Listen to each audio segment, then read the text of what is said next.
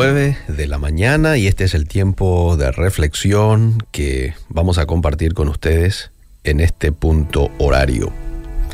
Eh, algunos de nosotros, si tuviéramos la potestad de regresar el tiempo y no cometer algunos errores que cometimos, yo creo que lo haríamos, ¿verdad? Lo haríamos. Porque hoy sentimos tanto por algunos errores que hemos cometido que bien pudimos haberlo evitado. Pero la realidad es que no manejamos los tiempos, que las cosas que hicimos están hechas, esa es la realidad.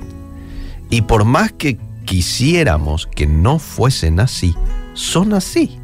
Y no puedo hacer absolutamente nada para que eso cambie. Ahora, tengo dos opciones si es que soy de las personas que, bueno, pasó por situaciones o pasó por experiencias en la vida eh, que los veo un tanto negativa, eh, por equivocaciones que cometí como ser humano hace algunos años atrás. Bueno, si estás en una situación como esa, tenés dos opciones. Uno, vivir recordando tu pasado y seguir lamentándote.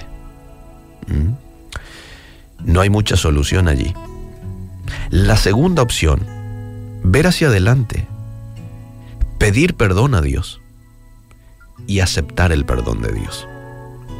Repito, la otra opción es ver hacia adelante, pedir perdón a Dios si es que cometiste algún error, pedir perdón a alguien a quien hayas lastimado ¿eh? y aceptar el perdón que te da la otra persona, o no importa si no te da la otra persona el perdón, Dios no te va a negar perdón. ¿Mm? Hay mucha gente que pasa la mitad de sus vidas viendo hacia atrás, recordando sus errores y sintiéndose mal por lo que hicieron. No está mal que nos sintamos mal, valga la redundancia, por lo malo que hemos hecho. No está mal.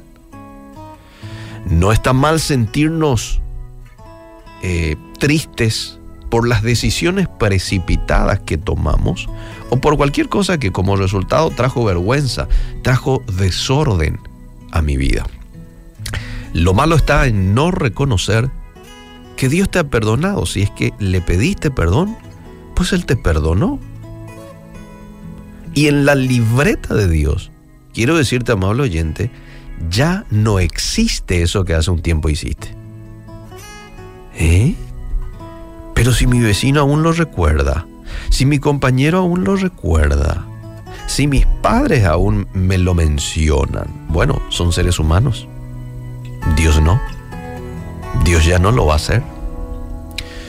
Nos cuesta entender esto, nos cuesta reconocer que Dios ya nos perdonó, nos cuesta reconocer que Él ya se olvidó de nuestros pecados del pasado y que ahora somos nuevos en Él. Pero esta es la realidad que me muestra la Biblia. ¿Dónde? Te lo voy a compartir. Miqueas 7:19. Él volverá a tener misericordia de nosotros. Sepultará nuestras iniquidades y echará en lo profundo del mar todos nuestros pecados. Fíjate lo que dice en Jeremías 31:34, en la parte final del versículo dice, perdonaré la maldad de ellos. Y escucha esta parte. Y no me acordaré más de su pecado.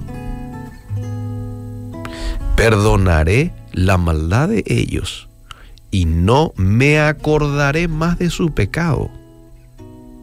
En la traducción al lenguaje actual, específicamente en Hebreos 10:17 dice, y nunca más me acordaré de sus pecados y maldades. Estos tres pasajes bíblicos que acabo de compartir, Miqueas 7:19, Jeremías 31 y Hebreos 10:17, nos hablan de la realidad según Dios y no según lo que nosotros creemos. Para nosotros es difícil creer que Dios se olvida de nuestros errores, pero para Dios es fácil hacerlo. Porque su naturaleza divina, su naturaleza amorosa y misericordiosa lo permite. Pero acá hay una verdad que no podemos pasar por alto. Juan capítulo 8. En ese pasaje la Biblia narra cuando le trajeron a Jesús aquella mujer que fue sorprendida en adulterio. La ley de Moisés era clara, debía ser apedreada. Pero Jesús dice, el que esté libre de pecado, que tire la primera piedra. Nadie se animó. Y cuando todos se fueron y Jesús se queda solo con la mujer, ustedes saben la pregunta que le hace, ¿verdad? ¿Dónde están los que te condenaban? Y la mujer responde, no sé, se fueron todos. Bueno, ninguno te condena, le dice Jesús, tampoco yo te condeno. Vete y no peques más. Menciono esto porque muchas veces podemos pensar, bueno, Dios es tan bueno perdonando. Dice la Biblia que ya me perdonó, que ya se olvidó que me perdonó. Entonces puedo volver a pecar. ¿Mm? Puedo volver a pecar. Total, Él se va a olvidar otra vez. No. En este pasaje vemos la actitud de Jesús frente a nuestro pecado. Vemos la actitud de Jesús frente a nuestra falla. En primer lugar, que lo quitemos a la luz. Esto es confesión. ¿Mm? En segundo lugar, que nos apartemos de ese pecado, que dejemos de pecar. Y si seguimos estos dos pasos, entonces viene el tercer paso. ¿Y cuál es el tercer paso? Disfrutar del perdón y la restauración de Dios. ¿Cometiste muchos errores en el pasado? muchas metidas de pata, muchas decisiones equivocadas. Bueno, puede que eso sea hoy parte de tu realidad. Aquí tenés tres pasos. Uno, confesa tu pecado. Confésalo a Dios. Búscate una persona, un amigo, algún consejero, algún asesor espiritual, eh, un hombre, una mujer maduro, madura, en la fe, a quien puedas también compartirle. La Biblia habla y muy bien de la confesión. ¿eh? Confesaos vuestras ofensas unos a otros para que seáis sanados. Este es el primer paso. En segundo, apártate de ese pecado. Ya no lo cometas. Deja de pecar.